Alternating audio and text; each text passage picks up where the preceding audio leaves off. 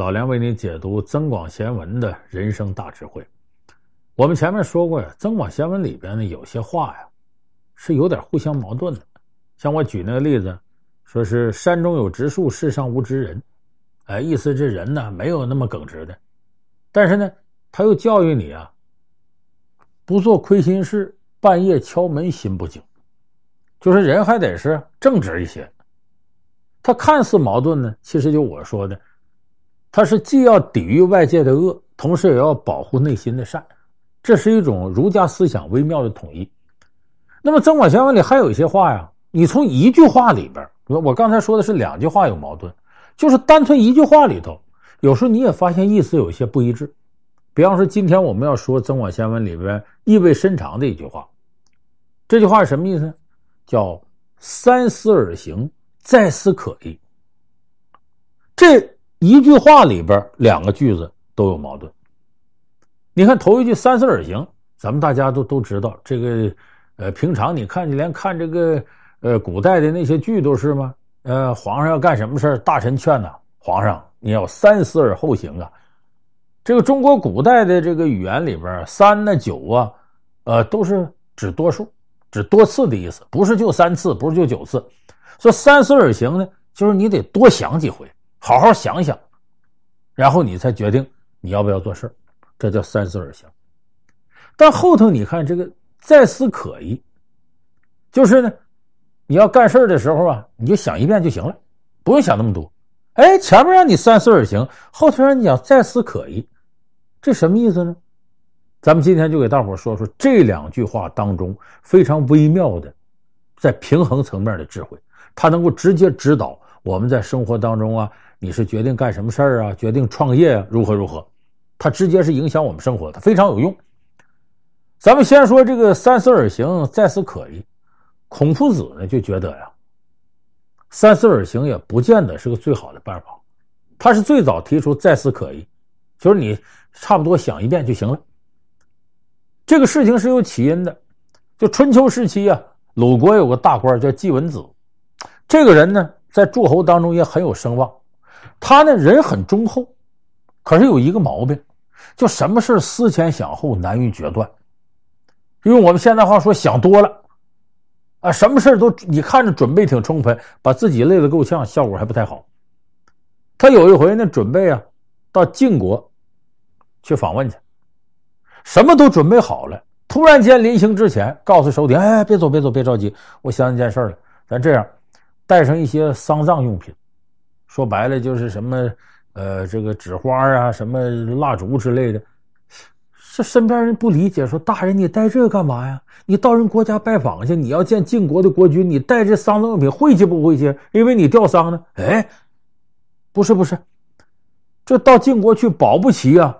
晋国有哪位出名的人物赶咱去的时候死了？你说咱现置办些丧葬的东西，体现不出诚意，咱不如带着去。你说他想的多不多？就真到晋国，真有个重要人物死了，他去吊丧去。你在晋国国内还买不到丧葬用品吗？再说你到那去入乡随俗啊，你按人的礼节，人是山西，你这山东啊。所以这件事孔夫子听着了，孔子就说：“就三思而行啊，也有问题啊，再思可矣。就这种事情啊，你想一遍就行了，别想那么多。就是你想多了，反而是会对你产生危害。”那么我们说，三思而行和再思可疑，它是有这么大矛盾吗？不是，我们要具体分析，应该是这样：三思而行指的什么呢？战略阶段，就说我确立一件事情的大方向，我干不干这件事儿啊？这时候要三思而行，你要想好了，应不应该干这件事儿，均衡各方面利益，对自己长远影响进行评估。这为三思，就多想想。等到具体要干事的战术层面，就不要再三思、优柔寡断了。再思可矣，就直接干就完了。你想一遍，差不多就行了。所以三思而行呢，是战略阶段；再思可矣呢，是战术阶段。如果你在战术阶段，你还一而再、再而三的考虑我是不是左看看右看看，这容易给你带来三点危害。第一个是呢，容易使你失去先机；第二是容易使你被人家牵着鼻子走；第三个呢，你容易丢人心，你的领导权威无从确立。这三点危害呢，在三国里边啊，从袁绍一个人身上，这三点危害都体现全了。因为袁绍就是一个呀，叫好谋无决，就喜欢研究谋略，想的比较多，但是优柔寡断，决断做的差。所以袁绍后来没成事跟这个没掌握三思而行，再思可矣，没掌握这八个字有直接关系。咱们先说袁绍，他头一个失去先机。在袁绍呢，准备起家的时候呢，他家底很丰厚，四世三公，啊，而且跟他的人非常多。讨董卓的时候，他又确立了自己的领袖地位。这时候他手底下有个谋士叫沮授，这个沮授给他讲了一番整个的韬略，说白了，这简直跟隆中对差不多。他说：“大王，你现在呀，名望非常高，你应该怎么干呢？先往东把青州打下来，再往西。”把燕山贼，啊，那些个跟你作对的，就是黑山贼，叫张燕，你把他打下来，然后往北呢，跟公孙瓒干一仗。这个时候都打遍了，你把这四州占据了之后呢，像再靠东北一带，什么匈奴啊、乌桓呢，就不敢惹你了，都得跟你来这个讨好来。这个时候你要做一个最关键的事干嘛？赶紧到这个洛阳，把汉献帝接过来。哎，你把他控制在你手里边，其实这时候沮授跟他讲什么东西，就是挟天子而令诸侯。就你说把他弄来，对你绝对有用。结果呢，这一番劝阻啊，袁绍也听进去了，琢磨。可是他呢，到真要动手的时候，哎，这四周已经定了，开始要去把汉献帝弄的时候，他又犹豫了，反复的想。一方面觉得汉献帝在我这倒行，我能用得上；可另外，你看我就是老大，这汉献帝说啥我还得听。在我旁边，你说他是汉朝皇帝，说话是不是对我来说束手束脚的？他犹豫了，结果这一犹豫，想了几个来回没做决断，曹操把汉献帝接许昌去了，从此开始挟天子而令诸侯的生涯。所以袁绍这时候坐失先机，这就是真到战略你确定了。你听了沮授的这套吧，真到行动的时候，想一下就行了。他反复的想，把这先机就丢了，结果造成后边仓促发动官渡之战，最终让曹操给打败了。那么这是我说的丧失先机。第二个，你来来回回的想啊，定不下来，你就会依赖那些给你出主意的人，让你给我做决断，结果就容易被别有用心给你出主意的人牵着鼻子走。你看袁绍。那个时候，是曹操把这个汉献帝接过去了。袁绍说：“我打他不打他。”正这时候呢，刘备来了。刘备说：“我让曹操给我打成这样了，我几个兄弟也失散了，老婆都不知哪去了。”说：“大王，你现在得替我做主，不光是替我做主，你要替天下伸张正义啊！你这势力这么大，你说你这个时候你不打曹操，什么时候打呀？他刚把徐州拿下来，你得迎头痛击。”袁绍决定打。决定了吗？他犹豫，哎呀，这个事儿好不好呢？就把谋士叫来。他谋士田丰跟他说：“大王，你不能打，为啥？原来这个打徐州，曹操跟吕布、刘备打乱桃的时候，我就告诉你，在后边捅他一刀最管用。现在他把徐州拿下，士气正盛，铁板一块，你再去打去不好，别动了。”袁绍一听，可也是啊，他又听田丰不去了。刘备急了，我指你给我报仇，你怎么不动了？一听刘备说：“哎，大王，你想错了，你的势力远大于曹操。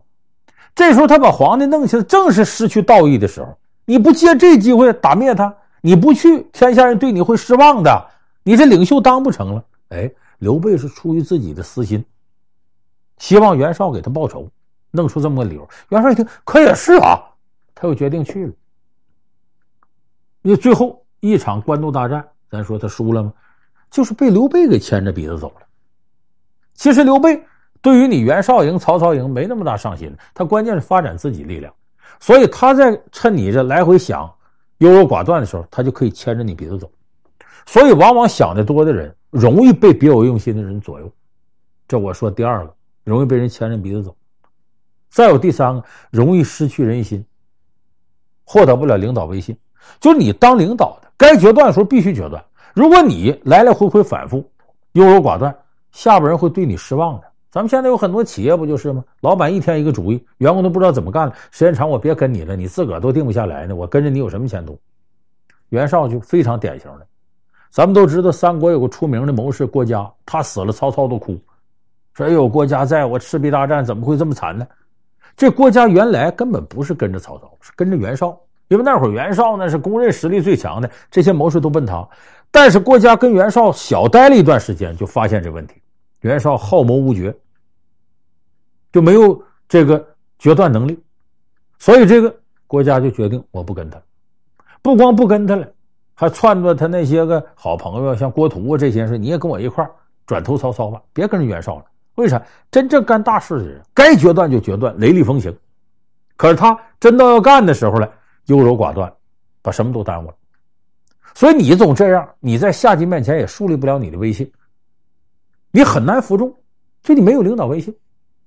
所以我们说，这个三思而行，再思可疑，这里边深刻的道理就在于到战术层面了，想一下就行了。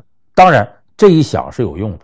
你三思阶段想的是什么？我刚才说整体的韬略啊、布局啊，选择什么时机啊，这呃自己应该用什么样的。方式来面对啊，拉拢哪些人脉？到这个真实行动层面了，这个再思是指思什么？我认为就有一条最重要。你想一下，如果这次行动失败了，我们说下棋没考虑胜的时候，你得先考虑败。如果你失败了，后果你能不能承受？这是行动前那个再思，就再想一遍应该想的。就这次，比方说我干这个事儿了，成了固然好了，那我没成呢？比方说，我把本赔光了，我再没有东山再起机会了，那我就不能干。这个损失我就是输了也没问题，我还有本钱，你就可以干。所以这个三思而行之后，那个再思可以，想什么就想的你怎么样承受失败，失败的成本你能不能接得住？所以这是我们说三思而行，再思可疑那个再思的核心内容。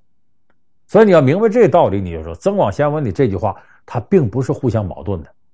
它是一种综合，一种平衡。